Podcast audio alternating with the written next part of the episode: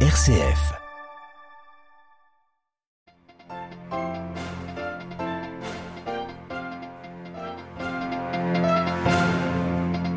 La lutte contre le changement climatique, une lutte mondiale menée notamment en Allemagne qui devrait sortir du charbon, du charbon d'ici 2030, soit 8 ans plus tôt que prévu.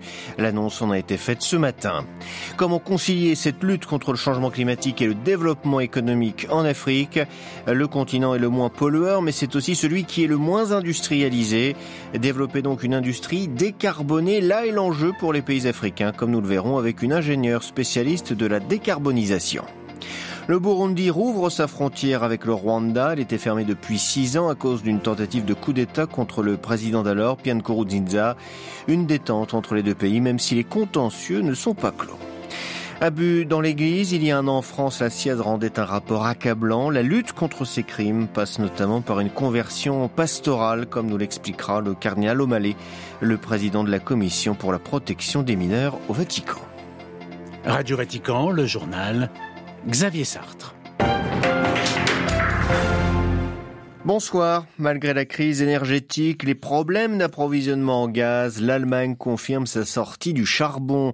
L'énergéticien RWE a annoncé en effet ce matin vouloir arrêter ses centrales au charbon de la région du Rhin huit ans plus tôt que prévu. Elles cesseront donc leur activité en 2030, ce qui confirme la volonté du gouvernement allemand de lutter contre le changement climatique. Les détails à Berlin de Delphine Nerbolier. C'est une annonce qui tranche avec les déroulements des derniers mois. Depuis la guerre en Ukraine, l'Allemagne a relancé certaines de ses plus vieilles et plus polluantes centrales à charbon. Le but est qu'elles prennent le relais des centrales au gaz, un gaz qui arrivait jusque-là essentiellement de Russie. Ce mardi, l'énergéticien RWE, l'un des plus importants d'Allemagne et l'un des plus pollueurs aussi, a fait une annonce surprenante. Il va accélérer sa sortie du charbon. Ces trois dernières centrales cesseront leurs activités en 2030 et non plus en 2038 comme prévu. RWE dit vouloir miser sur les énergies renouvelables. Cette décision a été prise en accord avec les autorités allemandes. À cause de la guerre en Ukraine, le gouvernement de la Scholz a été contraint de miser de nouveau sur le charbon pour assurer provisoirement l'approvisionnement en électricité du pays. Mais sur le moyen terme, il veut accélérer la lutte contre le changement climatique. Avec cette sortie anticipée du charbon par RWE, Berlin devrait économiser 280 millions de tonnes de CO2. Berlin, Delphine Arbolier pour Radio Vatican. Le changement climatique, il en était question aussi cet après-midi au Vatican avec une conférence intitulée Soins pour la maison commune, conférence promue par la secrétaire d'État, l'Académie pontificale des sciences et l'Académie pontificale des sciences sociales à l'occasion de l'accession du Saint-Siège et de la Cité de l'État du Vatican à la Convention cadre des Nations Unies sur les changements climatiques et aux accords de Paris. Comment mettre en pratique ces accords de Paris justement? C'est tout l'enjeu des COP organisées depuis 2015 et celle qui aura lieu Égypte dans quelques semaines en novembre n'y échappera pas. En attendant ce rendez-vous, les pays africains se réunissent cette semaine de manière informelle pour mieux préparer la prochaine COP et pour mieux promouvoir leur point de vue. Les États-Unis ont dépêché sur place leur envoyé spécial pour le climat, John Kerry. Il en a profité pour demander aujourd'hui à la République démocratique du Congo de renoncer à la mise aux enchères de blocs pétroliers situés dans des zones sensibles. 30 blocs pétroliers et gaziers font l'objet d'appels d'offres en effet depuis fin juillet. Ils sont situés dans les forêts et les tourbières du bassin du Congo. Leur exploitation risque de libérer de grandes quantités de carbone, ce qui fait bondir plusieurs organisations de défense des droits de l'homme. Ce dossier pose la question du modèle de développement des pays africains. Le continent est celui qui pollue le moins pour l'instant, ce qui est positif d'un certain point de vue, mais c'est surtout la conséquence d'un manque de développement industriel. Alors comment concilier protection de l'environnement et lutte contre le changement climatique? C'est tout l'enjeu. La décarbonisation, c'est-à-dire réussir à produire industriellement sans émission de dioxyde de carbone, est une solution. C'est ce que nous confirme Evodie Chijik. Elle est originaire de la RDC, elle est docteur en génie métallurgique et matériaux de la Colorado School of Mines et ingénieur métallurgique senior. Euh, c'est vrai que nous ne polluons pas euh, autant en Afrique. Et je pense qu'on va rappeler que c'est probablement parce que nous ne produisons pas à une même capacité que les pays développés. Mais nous voyons une Afrique qui est en réveil en ce moment, une Afrique qui a beaucoup d'ambition, comme vous l'avez dit, industrielle euh, et de développement économique pour arriver à réaliser toutes ces ambitions que nous avons, nous aurons besoin d'augmenter nos productions de matières premières et d'autres commodités qui sont nécessaires pour le développement de l'Afrique. cela se traduit par une augmentation de procédés d'industrie à gauche et à droite.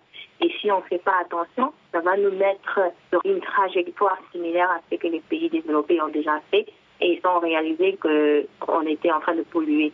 Et donc, comme l'Afrique a pu déjà voir ce qui s'est passé avec le monde développé, pourquoi ne pas euh, déjà mettre en marche quelques mesures que nous pouvons prendre pour ne pas arriver à polluer au même niveau que les pays développés ont déjà fait? Des propos recueillis par Christian Combé. Une première depuis plus de six ans, le Burundi a ouvert ses frontières terrestres avec son voisin du Nord, le Rwanda. Elles avaient été fermées suite aux tensions politiques de 2015 entre les deux pays. Euh, Bujumbura, pardon, accusé Kigali d'avoir donné l'asile aux présumés putschistes contre l'ancien président de la République, Pierre Kourounzinza. Malgré cette ouverture, le porte-parole du président actuel, Evariste Ndiachimie, a précisé que les relations vont se renormaliser, mais ce à condition que soient remis au Burundi les présumés putschistes qui sont toujours au Rwanda. Les précisions à Bujumbura d'Oban Yunkuru. Le porte-parole du président de la République a de nouveau appelé le Rwanda à extrader les présumés putschistes de 2015 contre le pouvoir de l'ancien président Pierre Nkurunziza. Le Burundi avait verrouillé ses frontières avec le Rwanda voisin qu'il accusait non seulement d'abriter les présumés putschistes, mais aussi de laisser des groupes armés faire des entraînements paramilitaires en vue d'attaquer le Burundi. Au début, la fermeture était partielle, mais cela a été aggravé par la pandémie de Covid-19 pour devenir totale en 2019. Toutefois, aucune haute autorité n'a encore annoncé cette ouverture. Seuls les agents du service de migration affirment avoir reçu l'ordre de laisser traverser les passagers. Après les élections de 2020 au Burundi, plusieurs initiatives de renormalisation des relations entre Bujumbura et Kigali ont été menées des deux côtés, mais la situation est telle qu'il reste encore à faire pour arriver à une parfaite renormalisation des relations diplomatiques. Depuis Bujumbura, Robin Nyonghuru, Radio Vatican. Les abus au sein de l'Église en France il y a un an, le 5 octobre 2021, la commission indépendante sur les abus sexuels dans l'Église, la CIAZ, remettait officiellement son rapport. Le document a fait l'effet d'une bombe, mettant en lumière l'ampleur des violences sexuelles subies au sein de l'Église catholique depuis les années 50. Le premier constat fut l'établissement d'un mal à caractère systémique, ce que les évêques reconnaîtront quelques semaines plus tard à Lourdes. Au Vatican, la lutte contre les abus est aussi une priorité, preuve en est avec l'existence de la commission pour la protection des mineurs, ce qui a été, qui a été récemment intégré au dicaster pour la doctrine de la foi. Son président, le cardinal O'Malley, l'archevêque de Boston, assure essayer de faire le maximum pour les victimes et pour leur guérison, mais cela passera aussi au niveau de toute l'Église par une conversion pastorale. De quoi s'agit-il exactement? Réponse du cardinal O'Malley. Conversione pastorale est un concetto del Papa Francesco. Descrive come la conversion pastorale est un concept du pape François pour dire que la conversion individuelle fait partie de notre ministère. Je pense qu'il y a encore beaucoup à faire, mais c'est important car il est impossible d'évangéliser dans l'Église sans avoir un engagement fort en matière de sauvegarde.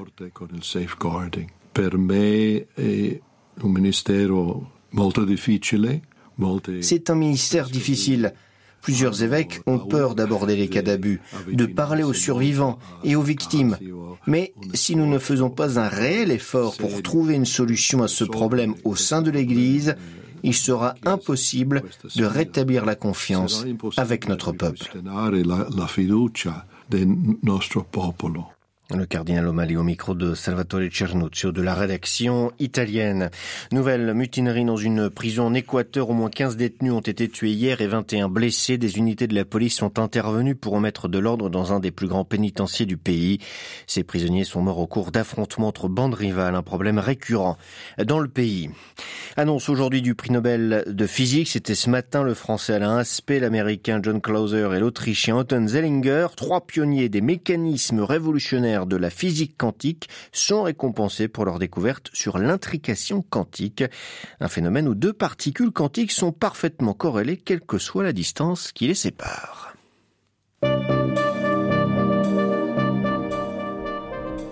Voilà, c'est la fin de cette édition. Prochain retour de l'actualité en langue française, ce sera demain matin, à 8h30, heure de Rome. D'ici là, vous pouvez nous retrouver sur notre site internet www.vaticannews.va. Excellente soirée à toutes et à tous.